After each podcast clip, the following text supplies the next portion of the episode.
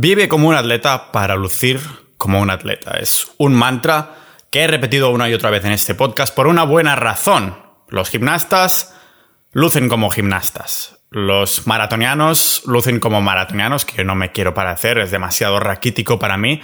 Pero si tu cuerpo lo destinas a esto, luce como esto, ¿no? Y las patatas de sofá lucen como patatas de sofá. Si un gimnasta se pone un día a hacer una patata de sofá, por suerte para él su cuerpo no se, atrofiará, no se atrofiará si lo hace por un día, ah, solo porque ese día ha habido como un sedentario, pero lo contrario también es cierto y es lo que nos sucederá a la mayoría. Alguien que hace ejercicio de gimnasta de vez en cuando, más bien dicho, muy de vez en cuando, bueno, no luce como un gimnasta porque al contrario que el gimnasta, no vive la gimnasia, ¿vale? No lo respira cada maldito minuto de su vida. La mayoría, cuando empezamos a hacer ejercicio, nos fijamos como rutinas, tablas de, entrenamiento por internet que hemos visto por ahí, como si hubiera algunas que son mejores y peores que otras y terminas con esa idea en la cabeza de entreno de forma muy intensa una hora al día, tres días a la semana y ya está, ¿no? Es lo que dicen por ahí, que es más importante el descanso que entrenar. Pero Cuidado si haces algunas dominadas algún día que no te toque, no sea que pierdas ahí las ganancias musculares por no haberte ceñido al, planning de tres veces a la semana y ya está para volverte un dios griego todopoderoso definitivo. Entonces, ¿por qué el repartidor de Amazon, o más bien dicho, el repartidor de Seur, no, ahora creo que son los propios, tienen repartidores propios. ¿Por qué el repartidor de Amazon Prime, que está ocho horas al día, dando paquetes, tiene unos antebrazos para partir nueces.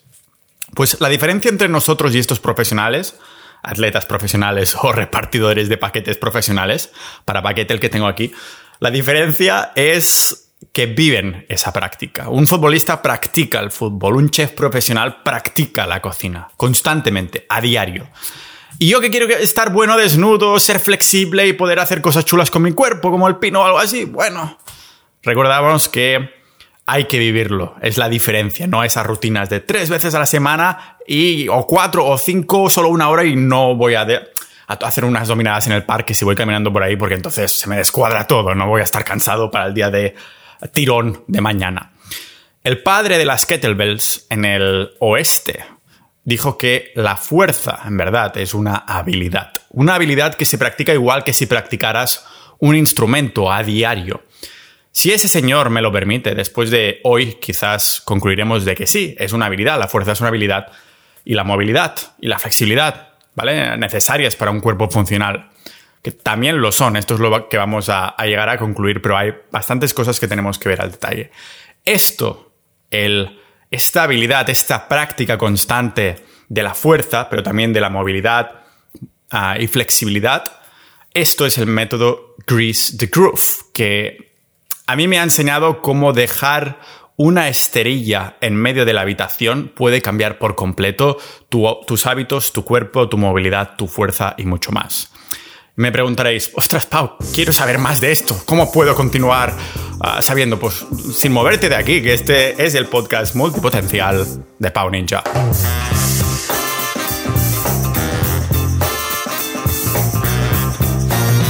Antes de empezar, un saludo de nuestro patrocinador. Hola, soy yo mismo, el patrocinador. un agradecimiento muy especial a los miembros de Sociedad.ninja, la comunidad del podcast que hacen que la continuidad de estos episodios, de estos temas, sea posible.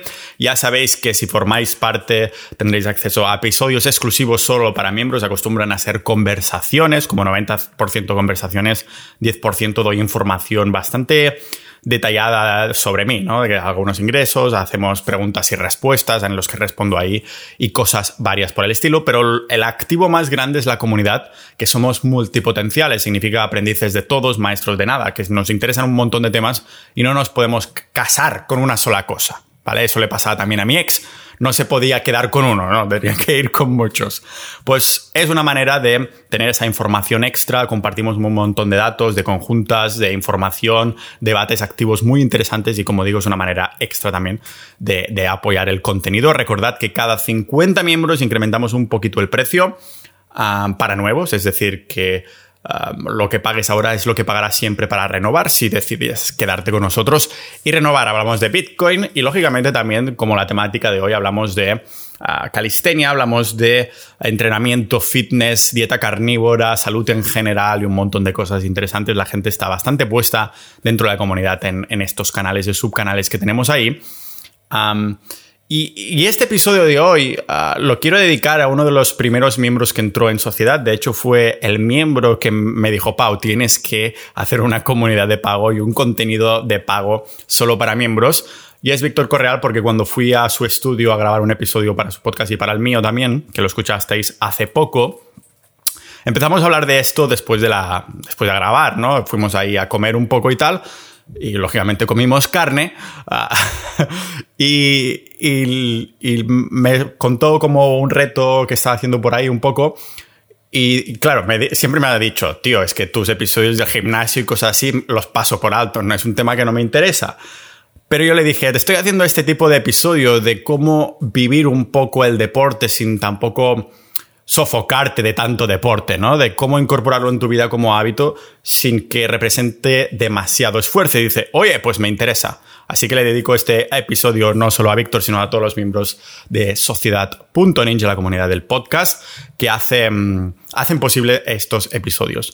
De hecho, ahí en esa conversación con Víctor le comenté, ¿no? Que yo me imagino un día en mi dock de madera, como ¿cómo se llama? El suelo de madera de la terracita cuando salgo de, mi, de, mi, de mi casa, de mi amplia ah, casa prefabricada en un terreno enorme donde no hay absolutamente nadie de vecinos, lo que significa que puedo tomar el sol en bolas. Ahí me imagino que tengo una barra de dominadas, hay unas anillas colgando, como mis huevos cuando tomo el sol. La norma que me pongo en este mundo imaginario, que espero que no sea dentro de muchos años, es que cada vez que pase por debajo de, esa, de esas barras de dominadas, tengo que hacerme una serie de dominadas al 50%. Es decir, si en esa época puedo hacerme 14, pues me saco 7. Esta sería la regla.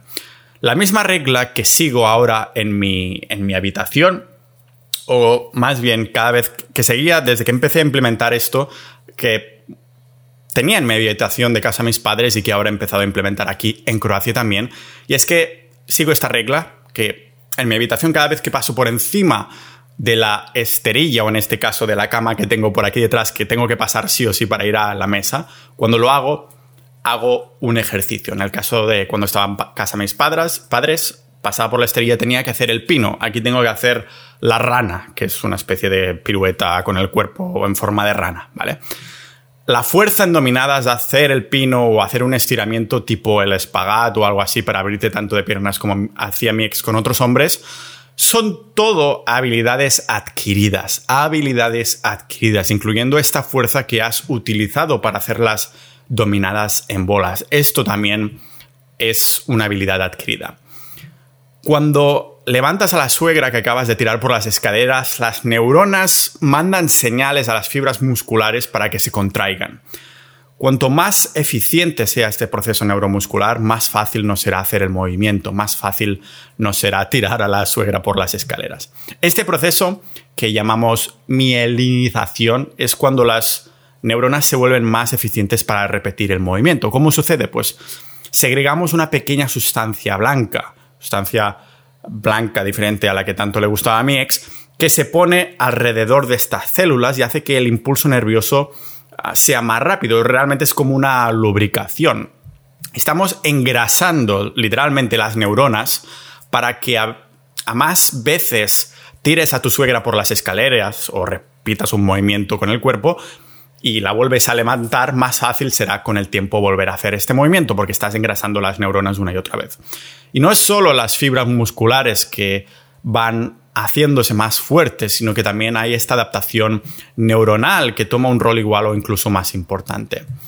Milón de Crotona se hizo más fuerte levantando el toro cada día, no solo por la sobrecarga progresiva de sus músculos que comentábamos unos episodios atrás, también porque su sistema nervioso se lo permitía, porque es algo que iba entrenando como habilidad cada día. La fuerza, o más bien el movimiento de las dominadas o del peso muerto, también es una habilidad. Quizás una habilidad más fácil que hacer que el frogstand, eso que decía la rana en el suelo, pero hay mucho que no, no sé, muchas personas que no pueden hacer la rana aún teniendo suficientemente fuerza. ¿Por qué? Porque su sistema nervioso no está adaptado por mucho que tengan la fuerza para hacerlo, ¿vale? Lo que quiero ilustrar es que en la trayectoria de volvernos más fuertes o flexibles o algo así, estamos obviando la otra cara de la moneda por completo. Cuanto más vayamos practicando una habilidad, ya sea tocar el piano, tocar cualquier otro instrumento, hacer dominadas, pues más estamos enseñando a nuestro sistema neuromuscular a hacer este movimiento requerido que, claro, de alguna manera estamos incrementando la eficiencia del cuerpo con este lubricante para las neuronas. El cuerpo es una maldita máquina biológica y, y quiere ser lo más eficiente posible. Por eso, bajo muchas repeticiones continuas y diarias sin llegar al fallo, el cuerpo dice, ajá, esto es algo que tendré que hacer a menudo, mejor creo las conexiones necesarias dentro del cerebro para, hacerlo sin que me venga de nuevo y así gasto menos energía. En este método, esto es lo que consiste ser el método Greased Groove en la práctica diaria, sin mucho esfuerzo para crear conexiones neuronales. Pero para entender qué es exactamente Greased Groove, también tenemos que entender lo que no es el método no es para crear hipertrofia, o al menos no directamente, de esto hablaré en un ratito. Lo que estamos haciendo es engrasando, como le haces a tu novia si quieres cuidar de, ella, ¿no? Ensalivando el conducto un poco, ese conducto neuronal cuando hacemos el ejercicio para que esté bien resbaladizo cuando hagamos algún patrón de movimiento.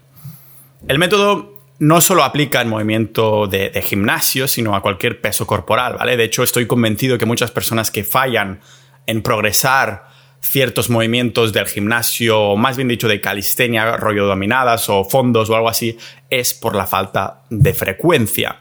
Estamos acostumbrados a tener una rutina fija de gimnasio y tocar ese músculo quizás, no sé, una o dos veces a la semana y claro, terminamos pensando que tenemos que hacer lo mismo para entrenar un movimiento como el pino o cualquier estiramiento, ¿no? Solo entrenamos los ejercicios de calistenia como si entrenáramos, no sé, sesiones una o dos veces la semana. Por ejemplo, yo lo que hacía era ah, entrenar, vale, los días de empuje, el push, el día de push, como ya he hecho hombros, pecho y demás, pues es el día que practico el pino porque también es de empuje. Pero si partimos de la base que estos movimientos de cuerpos funcionales son una habilidad, o sea, requieren músculos, sí, pero son una habilidad. Lo que nos hace falta es pasar más tiempo con el ejercicio. Si podemos hacer 10 segundos de tuck front levers o flexiones o algo así, una manera de hacer entonces, de aplicar con eso el grease de groove en nuestras flexiones o en estos, nuestros tuck front levers, sería hacerlos durante 4 o 5 segundos cada día, ¿vale? Varias veces al día. Si soy capaz de hacer este ejercicio de 10 segundos, aguantar solo 10 segundos, pues voy a hacerlo hasta 4 o 5 segundos. Realmente no voy a llegar hasta estar exhausto, hasta no poder, hasta el fire. No quiero esto. Quiero hacer un 50% de lo que puedo hacer. Si puedo hacer 12 flexiones, voy a hacer solo 6. ¿Vale? Dejar tiempo a esas conexiones neuronales para que se adapten y puedan mandar las señales a nuestros músculos para hacer el movimiento continuamente. Personalmente, como más practiqué el pino o la rana diario, más me salió.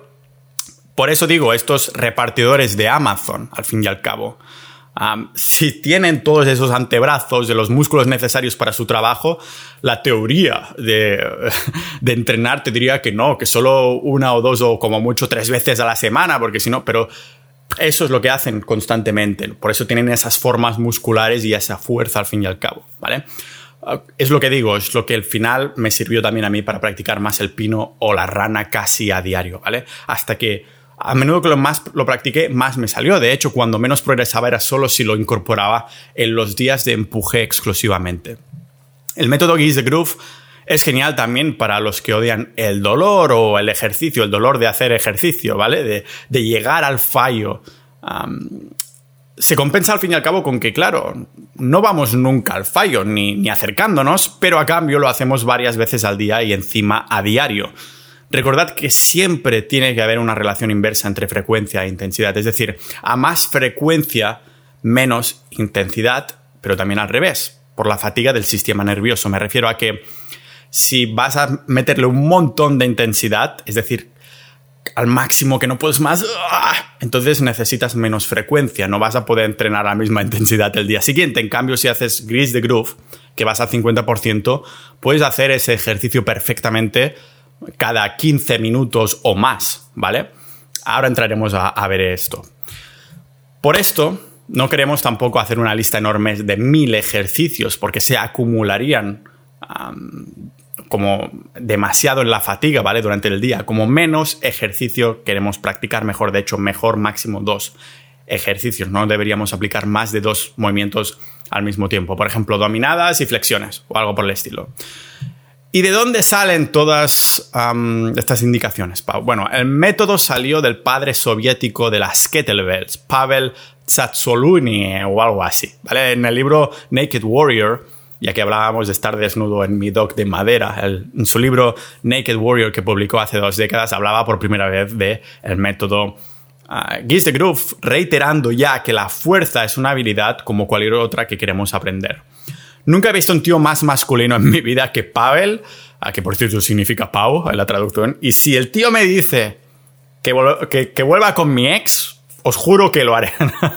vale, quizás esto sí que está fuera de lugar, pero no la evidencia y sobre todo las décadas de experiencia de Pavel entrenando a centenares de, personas. Así que si el bueno de Pavel me dice que para incrementar la eficiencia de la conexión neuromuscular necesito practicar los movimientos de fuerza de forma regular sin llegar al fallo, yo lo practicaré de forma regular. Pavel Tsatsouline lo llama engrasar la ranura neurológica. Kiss the Groove es engrasar la ranura. El método, entonces ya como, como resumen de lo que es el método, vendría a ser, consiste en hacer una serie alejada del fallo muscular a unas cuantas repeticiones del ejercicio que queremos mejorar y lo repetimos varias veces al día, ¿vale? Cuanto más practiquemos este ejercicio, más eficientes será el sistema neuromuscular y cuanto más eficiente se haga el sistema neuromuscular, más repeticiones podremos hacer. Cuanto más repeticiones podamos hacer, más fuerte nos hacemos, lógicamente. ¿Y cómo funciona? Pues cogemos el ejercicio que queremos mejorar, por ejemplo, las dominadas, que será el más típico de las personas. Hacemos una serie corta a un número de repeticiones que equivalgan al rollo 40 o 50% máximo de tu máximo. Es decir, si puedes hacer 10 dominadas que hay que la, número 10 te cuesta un huevo, pues queremos hacer 4 o 5 dominadas en cada serie. Repetimos varias veces al día con mucho descanso entre series, ¿vale? Al menos 15 minutos entre series, pero es que incluso podemos dejar pasar dos horas si queremos. ¿Cuántas repeticiones y series? Pues realmente no hay un número fijo. Hacemos tantas repeticiones y series durante todo el día, suficiente descanso, mínimo 15 minutos entre, entre ellas, sin que nos haga sentir fatigados, porque con el método Giz the Groove no vamos al fallo muscular, ni siquiera cerca. Queremos estar frescos al finalizar cada serie, ¿vale? Realmente el secreto está en el hábito que crea un sistema así. Ya sabéis mi opinión sobre ser disciplinado, ¿vale? Forzarte a tener motivación está sobrevalorado, ¿vale? En vez de motivación tenemos que hackear el entorno. ¿Y cómo se aplica esto a engrasar nuestras ranuras neurológicas? Bueno, pues exactamente así, hackeando el entorno en vez de dedicarse a estar motivado. Queremos hackear el entorno. Si estás centrado en hacer más dominadas, te pones una barra de dominadas en la puerta de la habitación y creas una regla para ti mismo que de cada vez que pases por debajo y hayan pasado al menos 15 minutos desde la última vez que lo hiciste, sí o sí harás una serie de dominadas al 50%. Como digo, si tu máximo son 10, pues te sacas 4 o 5. Algo que no te cuesta demasiado esfuerzo, pero si echamos cuentas y te las vas apuntando en tu pizarra durante el día, dices, hostia, joder, hoy me he sacado 20 o 50 dominadas en total durante el día sin darme cuenta. Yo hice exactamente lo mismo, pero con los estiramientos. Estoy centrado en hacer el espagat y el, front, el frog stand y, el pino, que necesito mucha de movilidad de hombros que, he perdido en los últimos años de, no hacer de no hacer nada de movilidad, ¿no? ¿Y qué hice? Pues algo tan fácil como dejar una esterilla en medio de mi cuarto. Cada vez que pasaba por encima, ahí en casa de mis padres, pues directamente haciendo un estiramiento relacionado con el espagat y pruebo la posición de la rana al menos una vez y cosas así, ¿no? Lo que no han conseguido, lo que no han conseguido años de motivarme para, ah, ostras, ahora tengo que hacer 20 minutos de estiramientos, joder, pues lo que no han conseguido esa motivación que no he tenido, lo ha conseguido dejar una mierda de esterilla en medio de mi cuarto. Así de sencillo, es una regla muy fácil que además no te hará terminar sudando porque vas al 50%, no sientes ese dolor que mucha gente odia, ¿vale? Es así de fácil y ya sé que todos queremos un Excel, un PDF, un programa, una rutina, una tabla, algo, ¿no? Algo a lo que agarrarnos que nos diga exactamente lo que tenemos que hacer para progresar. Pero el método Giz the Groove se vive, no es que se haga, es que se vive. ¿Cuántas series hago? ¿Cuántas repeticiones por serie? ¿No? El propio Pavel lo decía. Lo que puedes hacer, o sea, la respuesta a cuántas series de cuántas repeticiones es lo que puedas siempre y cuando estés fresco, ¿vale? La clave está en notar ah, en tu cuerpo cómo los ejercicios, el rendimiento se mantiene estable y no vas acumulando fatiga, ¿vale? Cuando estoy en casa de mis padres me voy a, a pasear por la zona deportiva varias veces al día para desconectar un poco de estar sentado en el ordenador trabajando, preparando contenidos o entrando en Sociedad.ninja, la comunidad del podcast. Y también para bueno, llegar a esos famosos mínimos 10.000 pasos diarios, ¿vale? Sí, será una falacia, pero queremos caminar lo más posible. Hace dos días aquí en Croacia caminamos 30.000 euros, es lo que... 30.000 euros. Ojalá me hubieran dado esto por paso, ¿no? Hicimos 30.000 pasos, estamos haciendo una media de 20, 30.000 pasos al día porque vamos a hacer day game cada tarde, ¿no? Pero sí, cuando iba a la zona de la deportiva de casa de mis padres, por ahí hay un, parque de calistenia y tengo la regla de que cada vez que paso tengo que hacerme unos segundos de front lever, que es cuando te pones así, totalmente en horizontal con los brazos estirados debajo de la barra. Si puedo sacarme 10 segundos en esa época, acostumbro a hacer solo, porque me cuesta un montón, solo entre comillas, unos 4 o 5 segundos como máximo y mantengo esta constancia.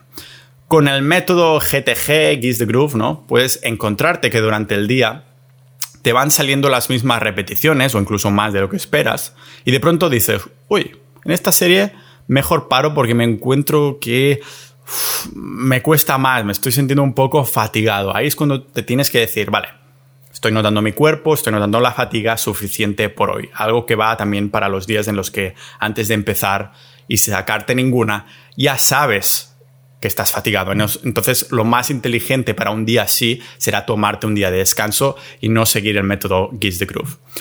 De la misma manera, Pavel dice que si hay un día en que te sientes como milón de crotona de fuerte, pues puedes probar tu, máximo de repeticiones o, de segundos en ese ejercicio, ¿vale? Tus dominadas máximas o peso máximo en el ejercicio que estés entrenando. Pero no es obligatorio tampoco. Y si te sientes así, que como mucho lo, hagas al menos una vez al mes para probar máximo. ¿Sabéis esos días que no sabes por qué, pero dices, hoy me siento una energía que flipas, ¿no? Pues aprovecha, si, ha pasado más de un mes desde la última vez, a ver cuál es tu máximo y si te está sirviendo el método Gista Groove, ya te puedo decir yo que sí, ¿vale? En el caso de las dominadas irán pasando las semanas y puedes añadir una sola repetición más a cada serie sin que suponga demasiado esfuerzo extra. Podemos asegurar que progresamos si hacemos alguna serie diaria más que hacemos que hacía una semana, por ejemplo, o bien si hacemos alguna repetición más en cada serie sin necesidad de aumentar las series. Por eso ah, yo tengo una pizarra en la habitación y me lo voy apuntando ahí solo un poco para mantener, traquearlo un poco, ¿no? Analizar ah, los avances en este sentido. Pero sinceramente, cuando hago Giz the Groove, no me obsesiono demasiado con el tema de sobrecarga progresiva. Estoy más centrado en repetir el movimiento de forma eficiente una y otra vez y sobre todo sin cansarme. Es lo bueno del método. Mejoramos la técnica porque estamos repitiendo el ejercicio todo el día y no levantamos el peso por el ego, ego lifting que se llama en inglés. Claro que no, porque sabemos que tenemos que parar antes de llegar a la fatiga, al 50%, antes de llegar al fallo. Y sobre el fallo, Sabéis que estar cerca del fallo es importante para la hipertrofia. No necesariamente llegar, pero sí estar cerca. Al contrario que yo en la cama, ¿vale? Pero pues bien, es, es verdad también que el método Giz the Groove no esté destinado, no está realmente destinado a ganar hipertrofia directamente, porque ni siquiera estamos cerca del fallo, estamos a un 50%, pero sí indirectamente porque el resultado de limpiar, entre comillas, nuestras tuberías neuronales será poder, poder hacer más repeticiones en ese ejercicio. Por eso digo que en el método Giz the Groove la hipertrofia, si después la quieres entrenar, es indirecta cuando te preparas para poder hipertrofiar en tus entrenamientos de gimnasio, porque no la ganarás practicando el ejercicio en cuestión cada día, Pero si esto te permite hacer tus series de sesión de entreno de volumen en el gimnasio cerca del fallo, con nuevas repeticiones desbloqueadas, ¿no? Del rollo videojuego, esto significa que Kiss the Groove te da las herramientas, te da este engrase neuronal para poder conseguir más masa muscular, porque al fin y al cabo estás desbloqueando más repeticiones, sin olvidar, lógicamente, los básicos del entrenamiento de hipertrofia, que os enlazaré en las notas del episodio si aún no los tenéis claros. Os voy a decir algo, ¿vale? Ah, lo que más me gusta del método Giz Groove es lo que hace para tu psicología hacer uno o varios ejercicios durante todo el día, ¿vale? Sientes que eres lo opuesto a una persona sedentaria, sientes que vives una vida activa yo que paso muchas horas delante del ordenador, no hay nada como hacer unas repeticiones, estiramientos o entrenos de calistenia de forma casual sin sentir que tengo una sesión entera a la que demacrarme durante una hora o algo así, ¿vale? Estás en el portátil, te suena la alarma de Pomodoro al cabo de 25 minutos o una hora y te pones a hacer unas flexiones, por ejemplo, ¿vale? Una sola serie, solo unas repeticiones fáciles. Y ya está, ¿vale? Claro que no solo sirve con flexiones, sino con absolutamente cualquier movimiento del cuerpo que quieras mejorar. Ejercicios de calistenia, peso corporal. Ejercicios con kettlebells, ¿vale? Ejercicios de gimnasio. Eso sí, hay que tener en cuenta que la mejora de fuerza es en el ejercicio específico, ¿vale? Que podemos hacer más dominadas al cabo de unos meses no significa necesariamente que esto se vaya a traducir en mejora de otros ejercicios rollo remos o algo por el estilo. No necesariamente, o ni siquiera a esos ejercicios de espalda, aunque Pavel en el libro sí menciona y recomienda ah, variedad ah, en el ejercicio. Es decir, si estás haciendo dominadas, si este es el movimiento en el que te estás centrando, pues ve cambiando el agarre pero no lo hagas con más de dos ejercicios en los que te estés centrados. ¿Vale? El método Kiss the Groove no te hace más disciplinado como tal, o sí, si usas la motivación como gasolina, pero no hace falta que estés motivado porque te ayuda a crear buenos hábitos hackeando el entorno. Te hace ver como la motivación no importa, es un hábito de unas reglas que tienes que cumplir. Claro, si tienes que repetir el movimiento durante todo el día, lo más cómodo es pues dejar la kettlebell en medio del pasillo y cada vez que te la cruces tienes que hacer algunos swings de kettlebell, ¿vale? O dejarte la almohada delante de la cocina o algo así y cada vez que te la cruces tienes que hacer un frog stand o pino delante de la, de la almohada. O ponerte una barra de dominadas en una puerta y cada vez que pases por ahí te tienes que sacar unas repeticiones al 40 o al 50%. Quizás esta... Mm, ah, era un poquito la motivación que estabas buscando para hacer deporte o la excusa, ¿no? Incorporarla en tu vida sin sentir que vas expresamente a un lugar, un lugar para sufrir. Y si ya estás haciendo rutinas de gimnasio, porque te gusta, como es mi caso, no tienes por qué cambiar nada de esta rutina al fin y al cabo, ¿vale? O sea, pensad que si estás siguiendo un, buen guise de groove, un buen volumen razonable, practicando el movimiento cada día sin estar ni siquiera cerca del fallo, no estamos rompiendo demasiada fibra muscular, no, estamos indicando una respuesta de hipertrofia al cuerpo y entonces una o dos veces a la semana haciendo tu plan normal de entrenamiento, deberías estar igual de fresco cuando te toca hacer ese ejercicio porque no has acumulado fatiga. Si has acumulado fatiga es que no has hecho bien el método Giz de Groove, ah, mi método favorito, ya digo, para crear hábitos en el deporte y hacerte más fuerte sin sentir que te mueres. Así que ya sabéis, elegid dos movimientos en los que queréis mejorar. La mayoría de gente si no hacéis calistenia, bueno, al fin y al cabo las dominadas o los fondos sí son calistenia, pero yo recomendaría, si no habéis hecho nunca deporte, empezar con las dominadas y, fondos si os lo podéis hacer, ¿vale? Si podéis hacer el movimiento y aunque salgan cuatro o dos, pues una sola repetición y ya está. Esto es tu 50%. Y lo vas repitiendo como mínimo cada 50, no cada 50 minutos, sino que al menos hayan pasado 15 minutos.